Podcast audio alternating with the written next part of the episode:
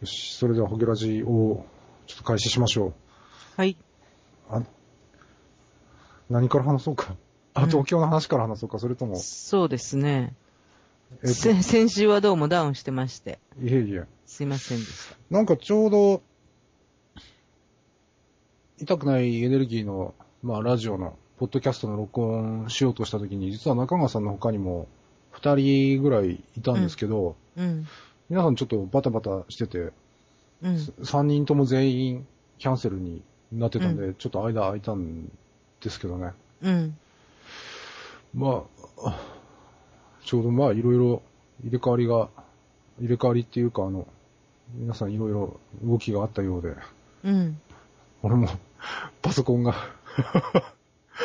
ちょっといい笑顔をしたまま、あの、目を覚ますことがなくなってしまったんで、うん。そのまんまになってしまって、うん。組み直して、まあ、なんとかなった感じですか。あ、そうですか。はい。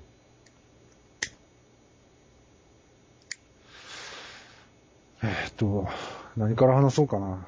昔、昔？いや、10年ぐらい前？うん。パーフェクトハーモニーじゃな、誰だったかから聞いた話で、うん。お金が欲しいって言って、お稲荷さんに、うん。お稲荷さんだったかどうかも覚えてないけど、でもまあ多分お稲荷さんだと思うんだけど、うん。お参りしてったら、うん。あの、ものすごい仕事が忙しくなって、うん。あものすごいお金稼いだけど、10年ぐらいで死んじゃったっていう話聞いたことある。はーい。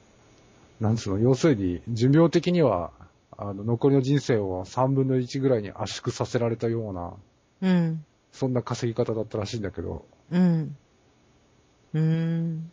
あとあの、旅先でお金を、がないから、うん。お金が入ってきますようにって、魔法陣作って、あの、精霊呼び出して、そうう。いうん手続き済ましたら、うん。あの、部屋にあの、ホテルの部屋に泥棒が留守中に入ってて、うん。物が盗まれて、で気がついたらあの、保険金が入ってきてお金が増えましたみたいな話。うーん。そういうなんか、話と似てるような似てないような感じでちょっと、事故に、交通事故に、車に引かれてたんですけど、うん。あ、俺怪我大したことなかったん？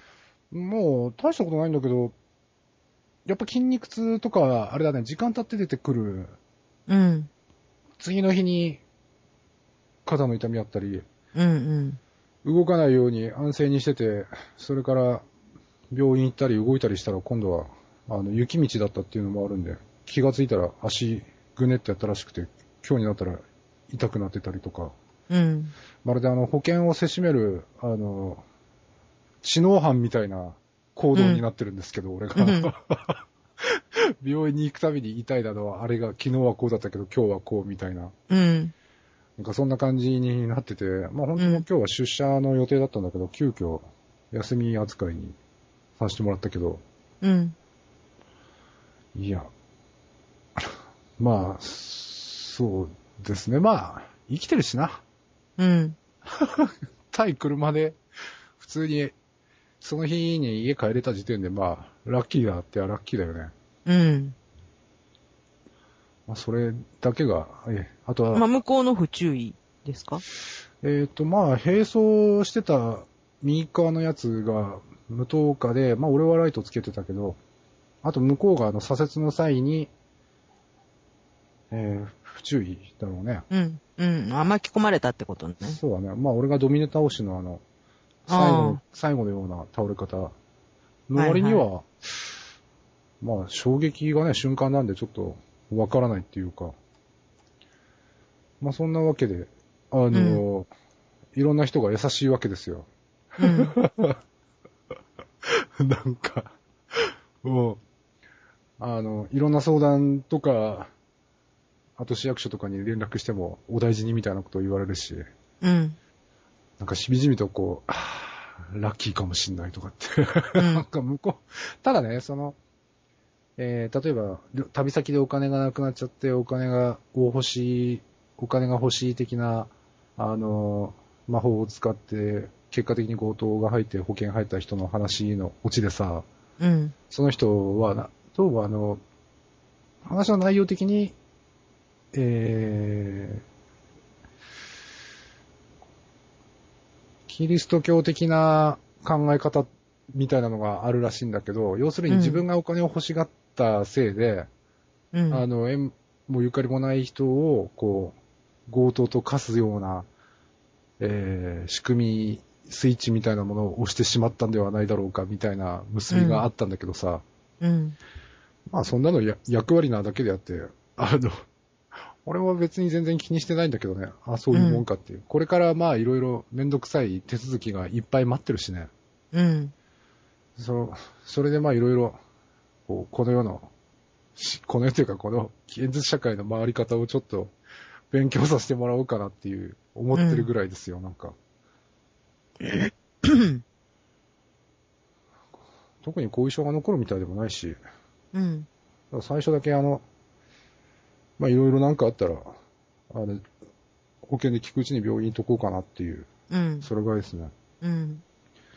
まあ、あの、ちょうど物が壊れ始めたのと、その前に、自分でちょっと思うところがあって、部屋とかの掃除始めた頃と被ってるね。うん。特にあの、お金持ちになる方法の中で一番有名なので、一番実行されにくいようなものの一つに、トイレ掃除とか、水回りの掃除とかあるじゃない。うん。もろビンゴだね。うん。あまりにもビンゴすぎて。ただ俺はあの、特に考えないでね、やってたもんでね、こう指定があったわけじゃないんで、うん。何百万円とか、何千万円とか、うん。何億とかそういう指定をしてやってたわけではないので、まあ、大体での感じで大体のこういう風になったかなっていう。なるほどね。まあそれが最近の、これですか。まあパソコンも、えーようやく設定が、えー終わって、本当 Windows 7便利なんですけど、64ビットが、まさか俺が前に買ってた SSD の容量の95%も食ってしまうとは思わなくて、改めて入れ直ししてて、うん。ドライバーもネットの中から探さなきゃいけなくって、もう、もう、まあありがたいことですわ。ひ暇にならなくって。うん。まあ、ただあんまり暇であの、ポテトチップスのビッグバッグ、1日で2袋食った時は、いやいやいやいやと、ちょっとね、あの、うん。自分を戒めたけど、いやいやいやいやいやとか思って、うん。あれはまずい。おい美味しいけどまずいなっていう、やばいなっていうことで。うん。そんなところかな。うん。聞いてる人どう参考になったとかって聞いたりして、どうなんでしょうね。なんだろう。まあ、楽しく面白くっていうのは、あー楽に楽しく面白くだったっけ？よく大黒屋さんが言ってたの。うん。ちょっとそこら辺の気持ちがあればまた違ったんだろうなとは思うけど。うん。まあ、それでも、うん。楽しく面白くやらせてもらうよ。しばらくは。勢いで自転車も、ちょっと通勤自転車使ってるんだけど、うん。まあいろいろ思うところあって、っていうか事故を起こした自転車ってフレームのひびとかクラックとか全然わからないからね。うん。しょうがないから、ちょっと勢いで自転車も Amazon に注文したはいいんだけど、うん。明日、明後日あたり佐川の人が持ってくるんだろうけどさ、うん。さまあ俺が住んでる3階の部屋まで持ってきて、うん。今度俺それが梱包を解いて下まで下ろせるのかなってちょっと不安になってきてね、なんか。うん。ちょっと隣近所の人に声かけとかないと、こういうことですんでって。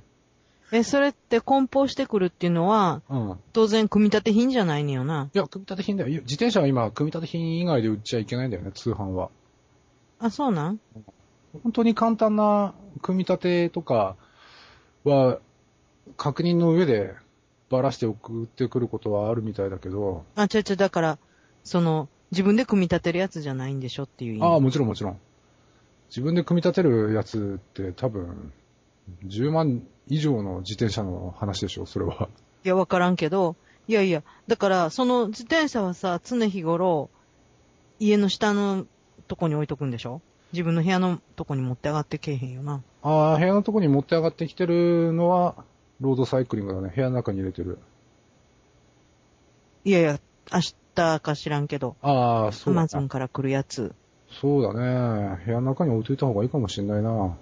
まああだったら、らまあ部屋の前に持ってきてもらったらいいけど、いやいや、別に下置いとくんやったらわざわざ一貫持って上がってもらわなくてもな。下で受け取ったらいいんちゃうかなと思ああ、そうか。向こうもそうするか。そうだね。う。うん。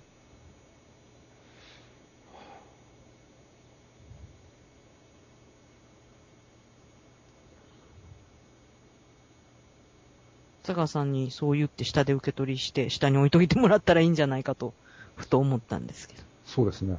うん。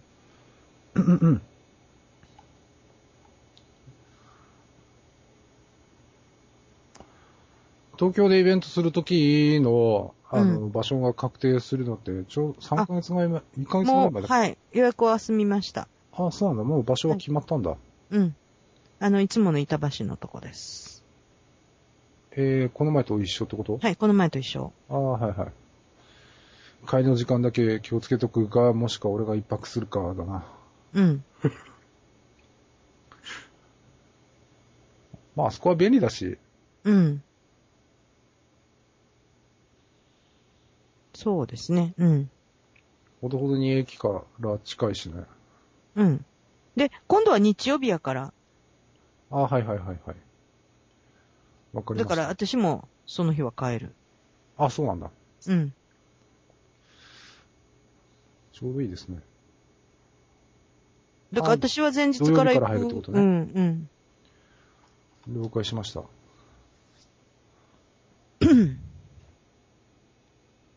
もう、セッションとかね、うん。あの、特産品とか、その人の地方の何か実家からみかんとか送ってもらった方が、実は俺嬉しいんじゃないかなとか思思い始めてさ、なんかう、ん。キャッシュじゃなくっても、うん。なんか米とか、うんみかんとか、リンゴはいらないけど、リンゴは俺普通の人間の200年分ぐらい間違いなく食ってるんで、うん。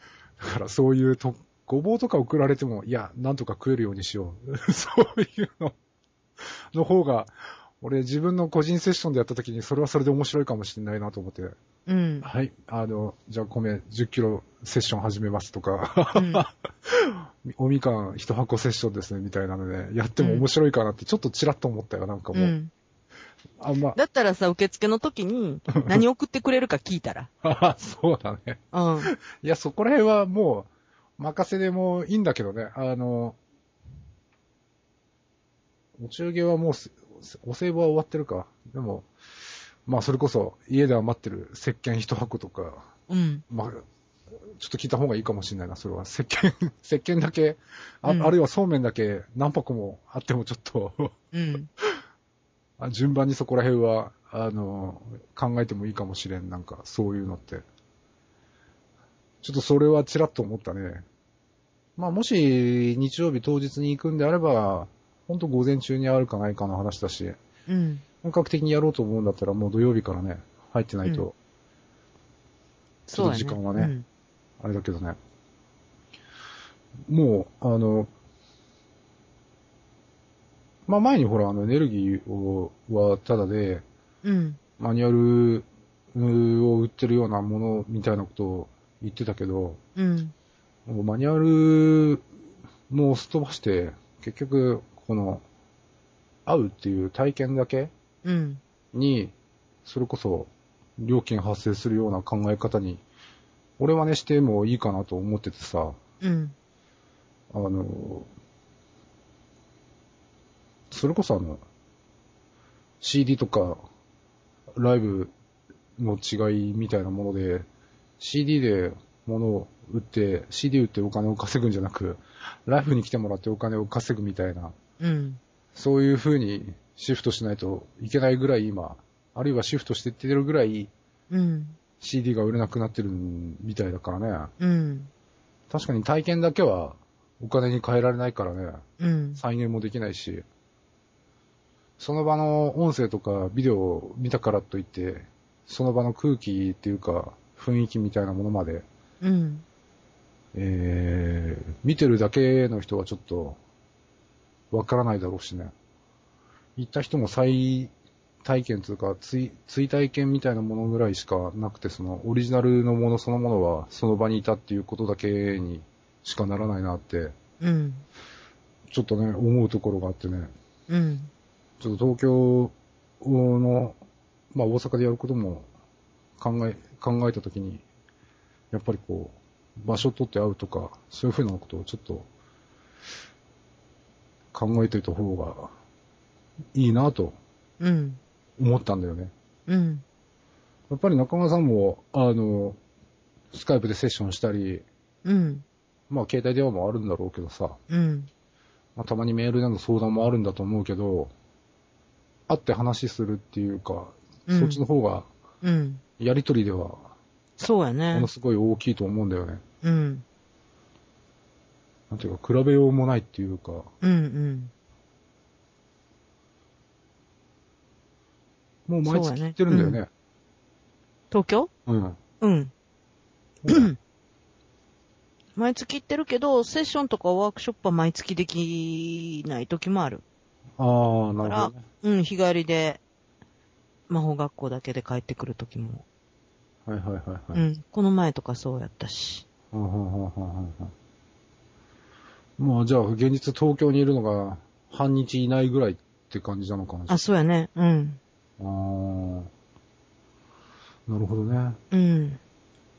だからなんかその、魔法学校なんか特に、あの、なんていうの、同じメンバーで、最低でも10回毎月集まるわけやん。うん。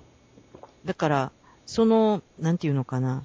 まあ確かに他のワークショップの、ね、金額にしたら10倍近いわけやから、ああ、時間あたりで言ったらね。そうだね。うん。で、まあ確かに内容もあんまりワークショップでやってないことをやってるけど、うん。うん、ただまあ、そのことそのものよりかは、やっぱりその、10回さ、集まることみたいな、はいはいはいはい。に、すごく私はやっぱりね、価値っていうか、あるなと思うわけ。うんうんうん。で、それはその、一緒にいる2時間だけじゃなくて、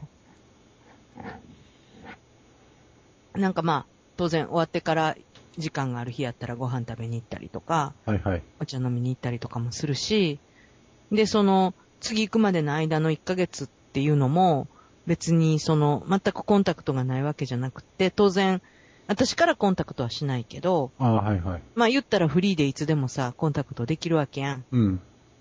で、まあ、例えば東京の人がその間にね、じゃあ大阪に何かでさ、来るから、ご飯食べましょうとかさ、うん。そういうお付き合いも、まあ言ったら、ある程度、こっちが予定さえなければ、うん。する、ね、一緒にご飯食べましょうとか、どっか一緒に行きましょうとか、っていうことも当然こう、オプション的にあるわけよね。うんうん。向こうさえアプローチしてきてくれたら。うん。だけど、普通にワークショップに1回、2回来た人がさ、大阪来るからっていう風に、まあ大体言ってこないし、まあ仮に言ってきても、まあそんなに、なんていうかな、その、セッションじゃなかったら、うん。そういう、普通に、なんていうの、友達が会うみたいにうん。会うとかないと思うねんやん。うんうん。だからそういうことで言うと、その、10回分の権利買うっていうのは、すごい、私は価値が多分あると思うねんね。うんうん。うん。で、コース終了した後も、ずっと普通にお付き合いが続くわけやから、うん。でそういう意味では、なんていうの？なんかすごく、私は、価値があるんじゃないかなって思ってて、うんうん。むしろその講習してる内容よりもそっちかな、みたいな。一緒にいろんなものをこうなんか共有できる場だったりとか、うん。時間だったりとか、うん。うん、そういうことがすごい大事なんやろうなって思ってんねよね。あの、ちょっとした雑談で出てくるひらめきとか、うん。会場とはまた別だもんな、あれ。うん。だからやっぱほら、長い間ワークショップをやってるから、ね、中には、もうすごく回数で言ったら何十回ってね、ワークショップ来てくれてる人もいると思うねんけれども、うん。うん。でも、やっぱりそういう人とはね、なんていうのかな。あの、だんだん疎遠になっちゃうっていうか、あんま付き合い続かないんだけど、うん。うん。でもその、ある一定期間魔法学校っていうところで、一緒になんかやった人って、なんかこうずっと繋がってるっていうか、うん。うん。うん。なんかそんな感じがあんねよね。うん。だからこう、なんやろ。その、つながりが濃いっていうか、もう魔法学校始めて何年目になるんだっけ？えー、っと、5年ぐらい？ああ。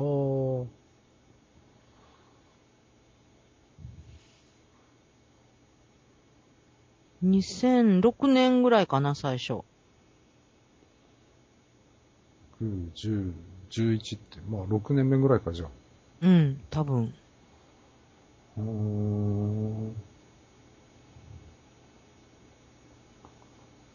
だから毎回そんなにね、人数も多くないし、うん。だいたい一クラス2人か3人ぐらいうん。うん。うん。だから結構、なんていう、やっぱ濃いよね。ああ、なるほどね。うん、うん。要は、その、ずっとグループワークっていうかグループセッションみたいな形で、毎月1回集まって、最低でも10回やるから、うん。うん。はいはいはいはいはい。なるほどな。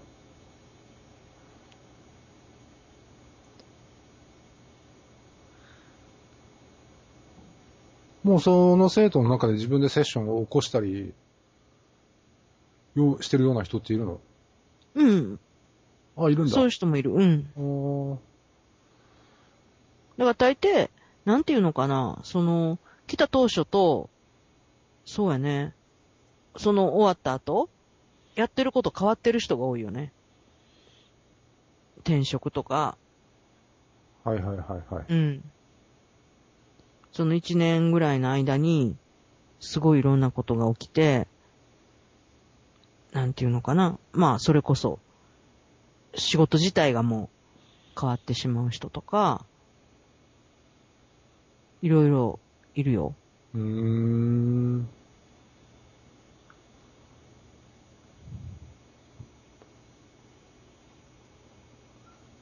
やばい、6年前何してたか覚えなさない。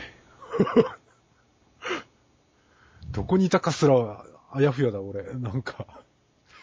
6年前はね、ノロッチはね、名どこにいたかな？秋田かないや、もう秋田とかじゃないと思うけどな。じゃあ名古屋か。うん。秋田から大阪来る前一回名古屋にいた？秋田から大阪行ったのかな名古屋、秋田、大阪の順か。秋田からもういきなり大阪に来た？えーそんなことないよな。名古屋にいたな、やっぱりもう一ちらっと名回。古屋にいた、そうだね。うん、だって、ほら、毎週のように大阪に来るようになって、だったらもう大阪に来た方が、って言って大阪に来たん違ったっけ？ああ、そうだね。この交通費で大阪に借りれるわ、とかって。うん。だから、あ1年ほど名古屋にいたんちゃう？2年ぐらいいたような気す ?1 る年な。ぐらいいた？そうだね。うん。あ、じゃあそれから考えれば、うん、ちょうど、うんしその頃は、ううんん、6年ぐらいまあまだ名古屋にいたかもな。そうだね。うん。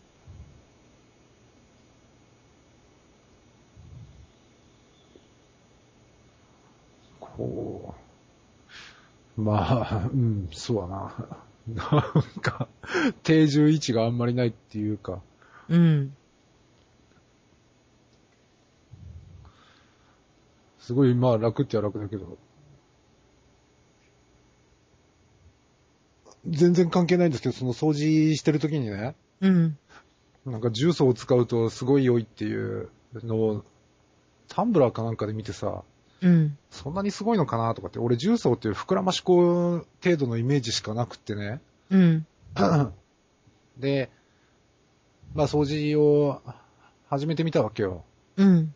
まあその掃除を始めるきっかけもお金のセッションの後なわけだけど、うん。まあ、誘導がなかなか良かったっていうのもあって、結構深く、えー、衝動、衝動というかまあ、やってみようみたいな感じがあってさ、うん。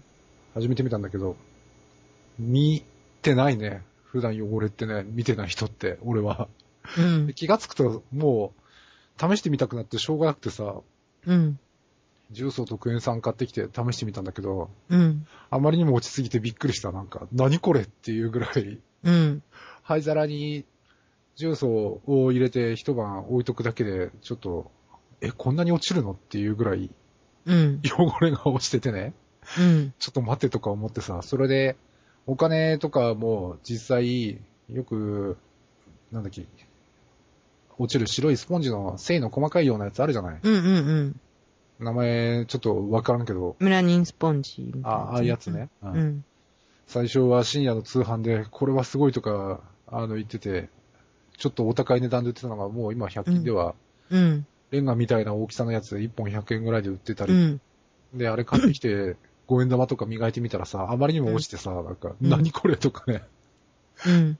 で、お金も調べてみたら、うん。お金ってあの、発行通、発行年によって、実はお金そのものの価値が違うっていうの？うん。5円なのに、まあ、15円ぐらいだったり、うん。あるいは50円なのに、50円玉なのに、8000円する50円玉とかさ、うん。現在流通してる効果の中にそういうのがあることがだんだん分かってきて、うん。あ、そうなんだとか、思ってちょっとこう、お釣りもらった後も、年、年月日、レアな年月日だけこう覚えてちょっとチラッと見たり、お札のうん。番号を見てみたりとか、ちょっと面白いなとか思ってた、あたりの矢先の事故ですね。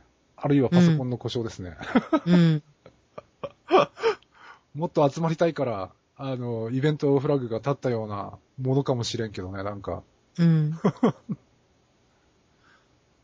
昭和、何年だっけな ?38 年の50円玉が8000円だったかなうーん。いや、で、なんか、5円玉とか見てたら、普通に、えー、50年以上前のものもまだ流通してんだね。ああ、知ってるやろな。そこら辺がすごいなとか思ってさ、5円玉とか長い間変わってないからな。10円玉でも有名なあの、自販機でお金が戻ってくるギザ銃っていうのあるじゃない。うん。あれはあれでやっぱり10円としての値段よりは若干価値があるものだったりうん。するんだな。調べると、まあ俺も古戦省のホームページをちらっと見ただけで、うん。基本は未使用だけどね、値段がつくものは。うん。あの、お札の揃えの番号で価値のあるものも、ただ単純に揃ってるだけではなく、上と下についてるアルファベットが揃ってるものとかさ、うん。そういう風になってるらしい。うーん。で、37ぐらいじゃ、あの、大した価値にならないんだけど、7が5個ぐらいついてると、たまにヤフオクに出品されてたりするね、診察で。うん。それでも1万円が、いくらぐらいなんだろうな。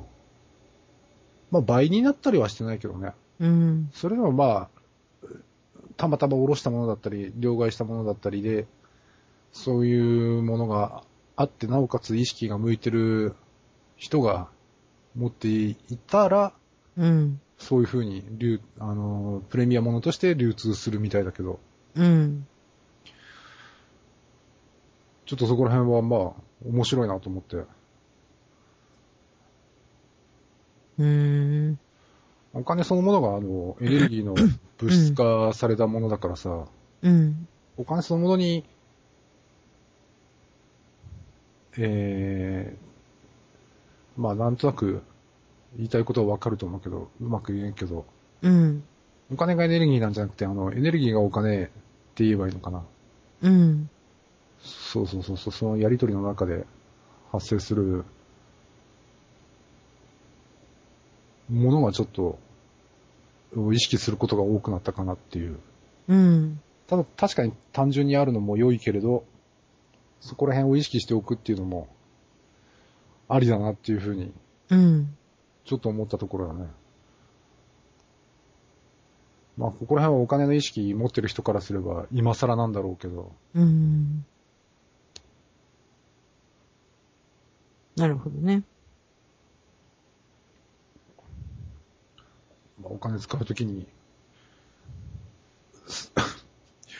あの、レジの店員に、お礼言ったりとか言わなかったりとか、うん。まあ、ご飯食べるときに、自分に、まあ、一人で食ってたとしても、食べるときの、まあ、いただきます、ごちそうさま言うとか言わないとか、そんな単純な話なんだろうけど、うん。まあ、儀礼化してるから、あんまり普段は意識に上らないけど、確かに、そういうやりとりっていうか循環はあって、その末端ではなく、そのリレーの真ん中に自分がいるっていうような考え方って、ちょっと、お昔から言われてはいたけど、改めて考えると新鮮だなと思ってさ。うん。そんなところかな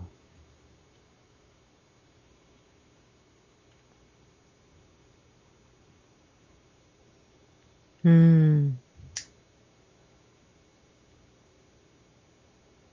なんかね、その、お金のエネルギーってなんかね、面白いよね。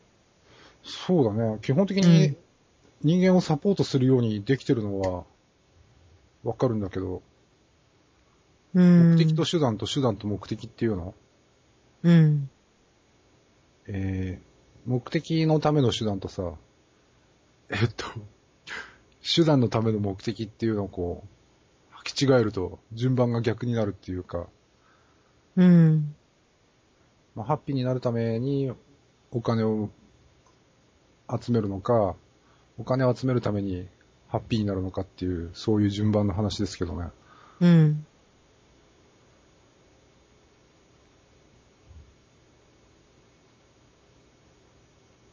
うん。そうやね。なんかやっぱりこう、お金ってさ、なんかこうみんな、ね、エネルギーエネルギーって言ってるけど、うーん、なんていうのかな。なんか本当に、うん、分かって言ってんのかなって思うことよくあるけどね。あ、続きを待ってますよ。はい。ああ、なんか、なんて言うんやろ。いや、どういう、うーん、どういうふうに思ってそう言うのかなって思うねん。だからなんとなくみんなが言ってるからそう言ってるみたいな。本本当にそういうふう。うに、その、お金を感じたことがあるのかどうかなって。だから、だってみんな言ってるし、お金ってエネルギーなんでしょみたいな、なんか、そういうノリな人が8割ぐらいいそうな気がすそれはお金を電気って言い換えてもいいのかな？る。うーん、ちょっと違うと思うけど。電気もエネルギーって言うけど、見えるものではないしな。うん。乾電池、え？はい？うん。なんかさ、その、いや、お金は本当にエネルギーなんかなって思うね、私。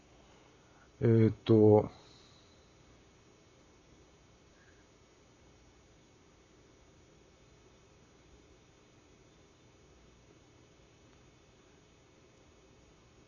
あ、俺が喋る順番か。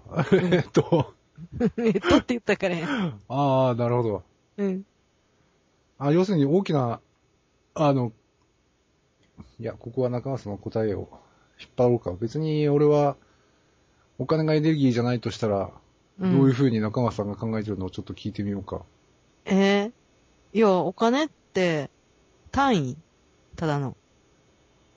あ重さ測るときはさ、キログラムで、水だったらリットルで？そうそうそうそう。で、それの、なんて言うんやろ。物の、何？価値を、等価で測るために、単位統一しないとさ、ややこしいわけやん。うん、うん、うん、だから、そのために使ってる単位であってさ、うん。うん。なんか測る道具みたいなもんやん。えー、これはツール、道具ツールっていう考えでいいのかな？うん、まあツールかな。だから例えばさ、リンゴ3個とサンマ2匹がさ、交換できるとするやん？うん。でも、リンゴ3個欲しいっていう人で、サンマ2匹持ってなかったらさ、リンゴが手に入んないやん？うん。で、じゃああんた何持ってんの？って言った時に、いや、私はお米しか持ってませんって言ったら、じゃあその、リンゴ3個とサンマ2匹と、に対応するお米は何キロみたいな、それをさ、ありとあらゆるものに対してさ、要するに、何？換算表作るとさ、大変やん。うん。世の中にあるそういう売買されるであろうものすべてに換算表が必要になるやん。うん。うん。だから何かを基準にしないとあかんわけやん。うん。だまあ別にリンゴでもいいわけやん。ありとあらゆるものをリンゴ何個で交換できるかっていう風に、基準をリンゴにしたっていいわけやん。うん。だけど、まあ、そういうわけにもいけへんから、なんかそこにこう共通の、何？こう、物差しみたいなものが必要になって、じゃあとりあえずリンゴ3個を100円っていう単位にしますっていうことで、ありとあらゆるものを円っていうものに置き換えができる、換算できるわけやん。っうん。ていうのが元々のお金のさ、発端やんか。ああ、そうだと思う。うん。だから、別に、なんていうのかな。うん。うんただそんだけのもんっていうか。あの、この場合はじゃあ、エネルギーの値段の話にもなるよね。うん。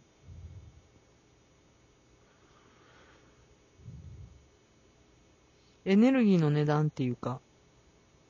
え、トマベッチの言う情報空間のお金の話ですか？になるのかな？うーん。いや、だから、その、みんながさ、お金欲しいってみんな言うけど、お金が欲しいんじゃないと思うねんやん。まあ、そりゃそうだわな。いや、本当にあの、お金が欲しい人は、あの、使うことができないよね。欲しい本と一緒で、手放せないっつうか。うん、っていうかさ、お金が欲しいはずがないと思うねんやん。うん。だって、別食べれるでなくやで。うん。それで切れるわけでなくやで。うん。例えばさ、それこそ、ね、一万円札がさ、それこそ何億、まあ仮に持ってるとしてよ。で、例えばこの寒空にさ、あの、まあ、お店に物買いに行くとかそういうことがないとしたらね、例えば無人島とかさ、そういうところに、1億円、まあすごい寒いところだとしたら、1億円札束持ってくのと、コート1枚持ってくのとどっちがいいって言われたら誰だってコート1枚持ってくと思うんよ。うん。とかさ、お米1年分か1億円どっちがいいって言われたらさ、無人島でとりあえずなんかこう、遭難するんやったらやっぱり米がいいと思うねんやん。うん。うん。でしょ？だから、その、そういうさ、お金って、大前提で何かに交換できる、その、なんていうのかな。まだ何に変えるか決まってなくってもお金でも解けるわけやん。うん。でもいつかそれは何かに変えるための、なんていうのかな。チケットみたいなもんでしょ？うん。何かに交換しなかったら全然意味ないわけやん。うん。いくらあっても、食べれへんし、着られへんし。うん。役に立てへんわけやん。だからなんていうのかな。だからみんなお金が欲しいって思ってるのは、間違ってると思うね。間違ってるっていうか、騙されてると思うねんな。うん。うん。みんなお金なんか絶対欲しくないと思うね。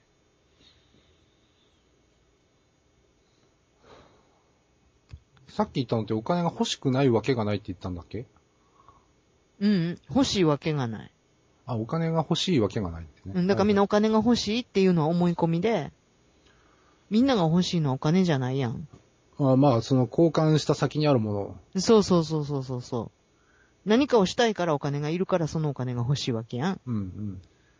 で、でもみんなその次の何かっていうものもわからないのに、お金が欲しいっていうわけやん。うん。でも、なんていうの？その人間の、例えばさ、本能としてさ、まあ例えばご飯が食べたいとか、セックスがしたいとか、あ、衣食住ですか？うん、的なさ、うん。その動物的な欲求？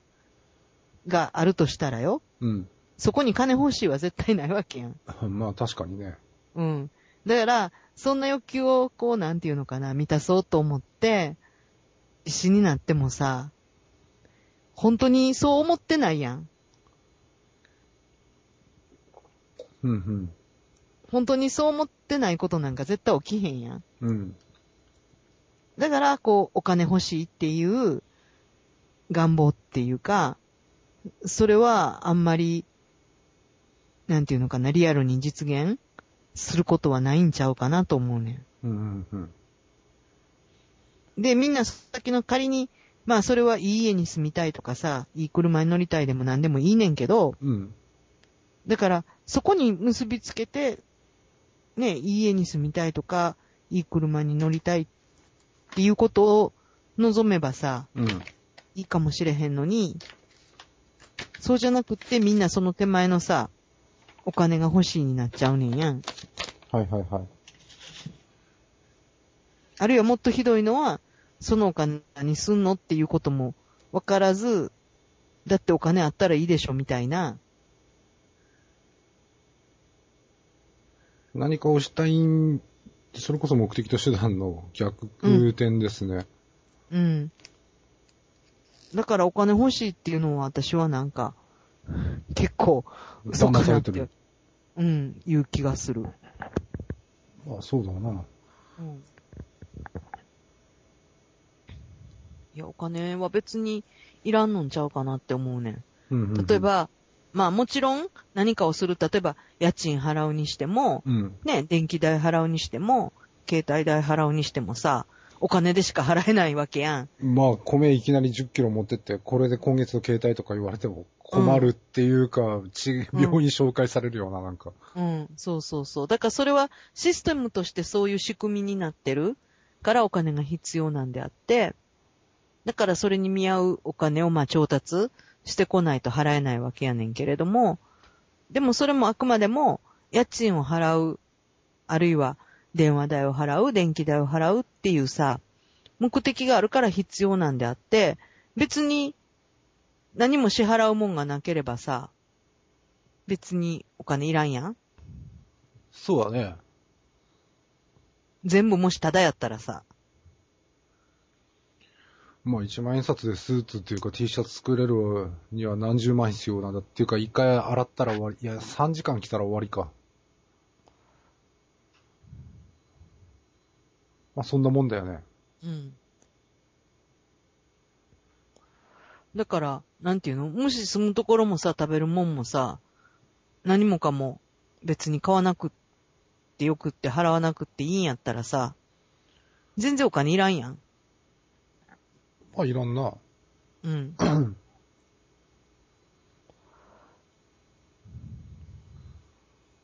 だから要は、なんていうのかな。それができればいいわけでしょ？まあ、そうだね。うん。で、別にそれ以上にいるんかって言われたらさ、今使い道がなかったら別になくったって一緒やん。1億あろうとさ、ゼロだろうとさ、まあ、生活が安泰であれば使うわけでもないしな。うん。だからなんていうのかな、その、みんな、なんていうん？その、今はよくっても明日、明後日、しあさってに何かあるかもしれへんし、その何かあった時に払うことができないと困るからなんかこう、持っておきたいみたいな。うん。って言ってそういうなんか、想定するわけやん、何かあることを。うん。で、やっぱりその、なんていうのかな、アクセクして、こう、お金集めて、で、なんかこう、会った時に結局放出して、ああ、なんか、集めといてよかったね、みたいな。うんなるほど。前払いですか。でもそれは多分、自分がそこにそういう使い道を設定したから入ってきたんちゃうかなって気がすんね。まあ今俺湿布貼ってるんだけどさ、うん。まあ病院の湿布と一般のドラッグストアで買う湿布ってやっぱり成分が強烈に違うんだけど、うん。その中の湿布の中にある成分の一つにあの筋肉の前払いみたいのがあってね。うん。まあ要するにあの、ものすごい運動したらさ、筋肉痛むのは、ものすごい勢いで回復してるからじゃない？うん。いわゆるあの、超回復ってやつだと思うけど、うん。まあそこら辺は俺も専門じゃないので、なんとなくのイメージでしかわからないんだけど、じゃあその痛みを、取るために冷やしたり、まあアイシングとか、あるいは温めたりするのはあるけれども、その中にあの、痛みを止めるようなやつとか、うん。緊急でまあ使わなきゃいけないようなもの、あると思うんだけどさ、回復どころじゃないっていう時に使うようなもの、うん。あ回復っていうかあの、超回復どころじゃないっていう、まあそれがだから、将来的に筋肉になるであろうものを、えー、再生をこう、止める、要するに痛みを止めるっていうことで、状態をこう、良くするようなものがあるんだけど、うん。でもそれって結局、回復に伴って本来つくはずであった、まあ、筋肉とか細胞が足りなくなるわけで、うん。で、またそれ、補強されない状態のままさ、また日常生活に戻るとすぐ痛くなったりするわけじゃない。うん。でそれでまた湿布貼るとさ、またあの、補強されないまま痛みが取れて、どんどんどんどん使えば使うほど弱くなっていくっていう、うん。まさにあの先払い状態うん。そういう成分があるのを知ってるんで、あんまり今は使いたくないんだけど、まあそうも言ってられないんでね、うん。そんな日常的に使うことにはならないであろうと思いつつ、もう湿布臭い匂いに今囲まれてるんだけど、うん。確かにそういう先払い的なものを直すためと、その後のことの順番がこう、逆になってる両方ってあるなぁと思ってね。うん。長い目で見たら、多少の痛みがあっても、その湿布の対応は実は控えた方が良かったりするんだけど、うん。バランスだよな。そうやね。強烈に痛い時とかは、使わざるを得ないし、それで多少の弱、弱くなったとしてもリハビリっていうか、ちょっと歩くの増やしたりとか、プール通ったりとかで、取り戻せばいいだけの話で、湿布に頼りっきりっていうか、こういうものに頼りっきりで、なんかあったらまた薬みたいな、うん。薬っていうかこういう痛み止めとか、まあもちろん痛み止めももらってるんだけど、うん。それでこう乗り切れることが楽っていうか、あ、これでいけるんだっていう風に勘違いしてしまうと、どんどんどんどんそういうのが、よりひどい形でうん。肉体の方が訴えてくるようになるよなってうん。思ったと、思ったわ。うん。まあ、かといってね、今はまあ使わないわけにいかないんで、まあさっきと同じ話だけど、病院の湿布って効きすぎて、ちょっとイメージが全然違う、なんか。うん。一般のドラッグストアに並ばないのもよくわかるって思ったわ、なんか。うん。そうやね。うん、まあ、一般のお店で、あの、例えば安売りのドラッグストアで、もう10人も20人も列並んでる時に、商品の説明しながら売るなんて、それは無理だわ。うん確かに。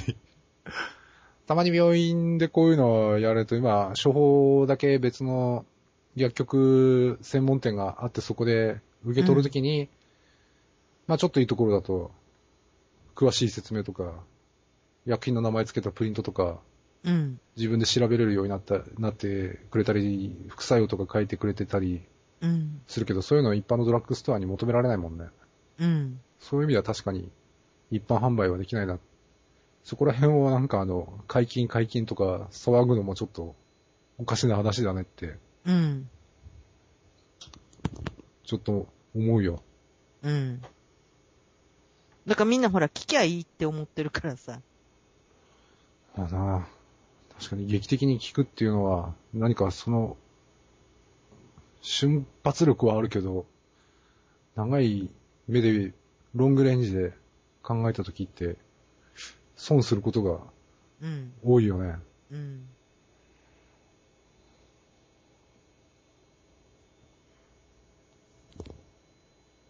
それはそうやな。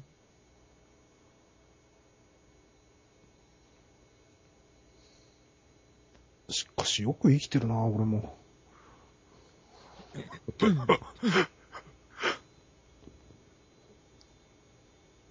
うん、まあ、そういう意味ではまあ確かにラッキーだな。うん。それこそあの、これから始まるお金の、お金のイベントとしては、あの、あまりネガティブに考える必要のないものの一つかな。これから年末3月に向けてなんかいろいろやらなきゃいけないときに。うん。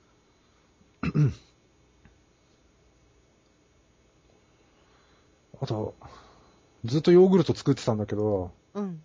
なんか、気気がついたら、あの、表面に赤い斑点がびっしりできててさ、うん。ネットで調べたらもう、菌が弱ってるっていう書いてあって、うん、もう復活させる方法もあったんだけど、うん、もうめんどくさいんでそれ全部食い切ってし、今、あれだわ、あの、ヨーグルト食べてないですね。うん。そろそろ作り直そうかな。うん。なんか乳製品って何気に、特にあの、ここで言っていいのかわからんけど、ヤクルトとか、効能が素晴らしすぎ、すぎるんだけど、薬事法に引っかかるせいで、あんまり歌えないんだね、強く。うん。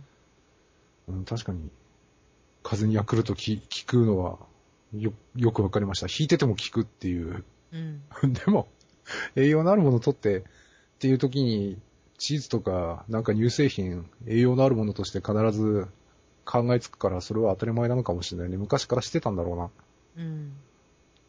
なんかね、牛、牛乳っていうか乳製品に関してはもう本当にさ、その、いろんな立場によって意見がさ、ま、真っ向から違うから、そうそうそうよくわかんないよね。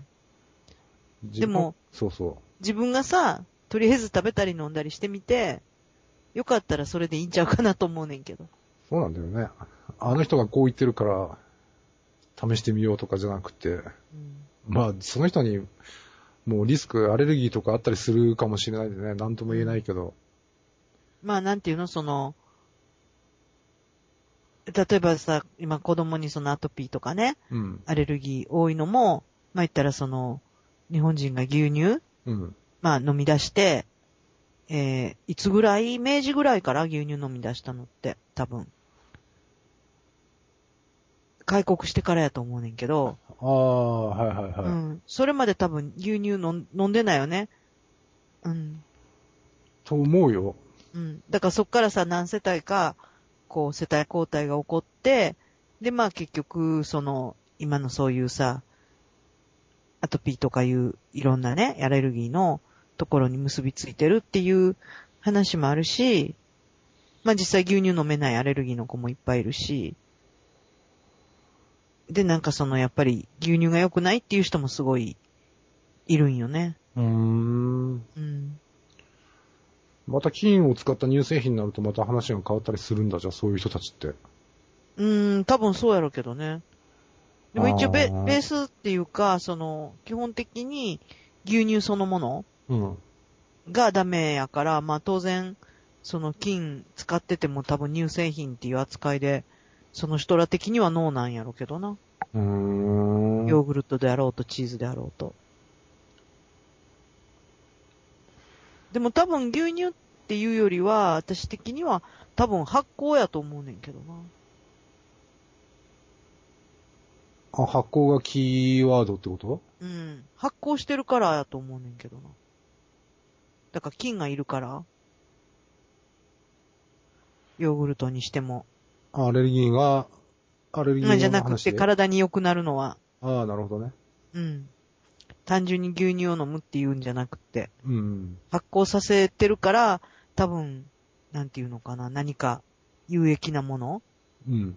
に変わるんで、もしかして、例えばさ、その牛乳っていうものそのものが良くなかったとしても、発酵させることで、なんていうの？その、変わるっていうか、うんうんうん、は、なんかそういうことはあるんかなって思うけど。そうだな、金はね、確かにね、うん。なんかあるよね。あれ。しかも金単体で考えるんじゃなくて、あの、金のネットワークで考えるっていうか、うん。その金のネットワークに乗っかるような、食事の取り方とか、うん。で日本の食事ってさ、もともとすごくその、やっぱりそういう、何？金、発酵食品。うん。発酵しているものが多いから、そうだね。多いね。うん醤油にしても味噌にしても。そうそうそうそう。だから結局は日本の伝統的なもの食べてればいいんちゃうかなっていう。ああ、醤油アレルギーって、まあ、ないわけじゃないんだろうけど、大豆アレルギーがあるから。うん。ああそうだな。まあ、そこら辺はまた別なんだろうな。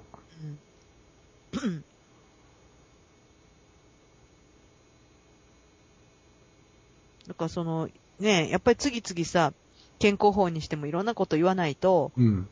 ねあの、マンネリしたら売れなくなっちゃうから、次々目新しいもん出して人目引かないといけないんやろうけど、だけどなんていうのかな、私はなんかそんな、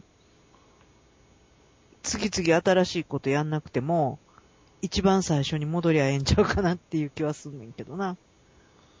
なるほどね。で、聞いたらその人オリジナルの方法って話だしね。うん。そう、それ、いそうだな。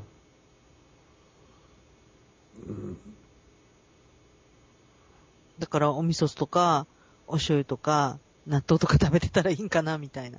ああ。はいはい、はい。お漬物とかね。ああ、そうだね。漬物もそうだね。言われてみると。なんか紅生姜の汁が余ったんで、試しにそれにたくあん入れてみたんだけどさ、うん。もう紅生姜の匂いに負けてた。うん なんかただの、なんかコリコリする紅生姜みたいなものになってた、なんか。うん。あれってみんな試すのかな、やっぱり。いや、知らん。あ、そう。うん、まあ、ちょっと気になったんでね。え、紅生姜の汁って、うん。あの、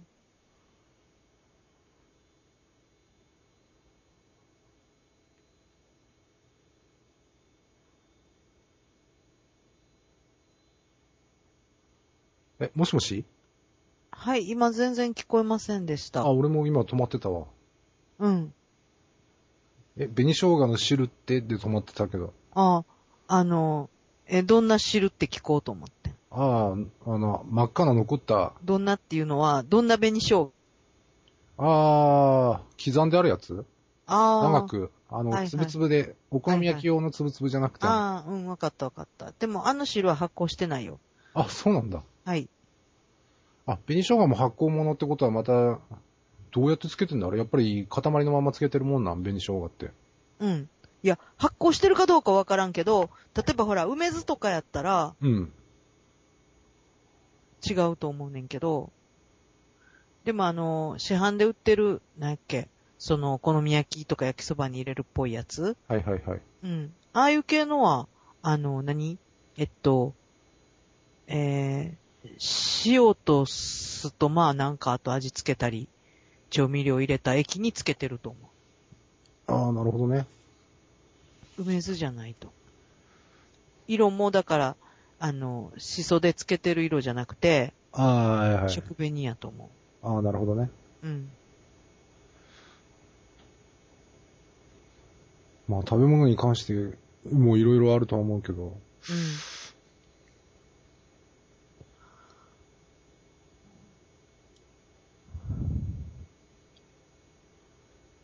うーん、まあなんかすごいまったりしたけど、ちょうど時間、ここら辺で一旦終わりましょうかね。はい。まあ次また時間ある時に合わせてうん。やりましょうか。その東京、板橋だっけ？はい。の、4月10日なんで。あ、4月10日の日曜日ですね。はい。また午後過ぎぐらいからっていう。わ、そですねうん。午後から夕方まで。かりました。はい。一旦じゃあここで終わりましょうか。はいどうもどうも。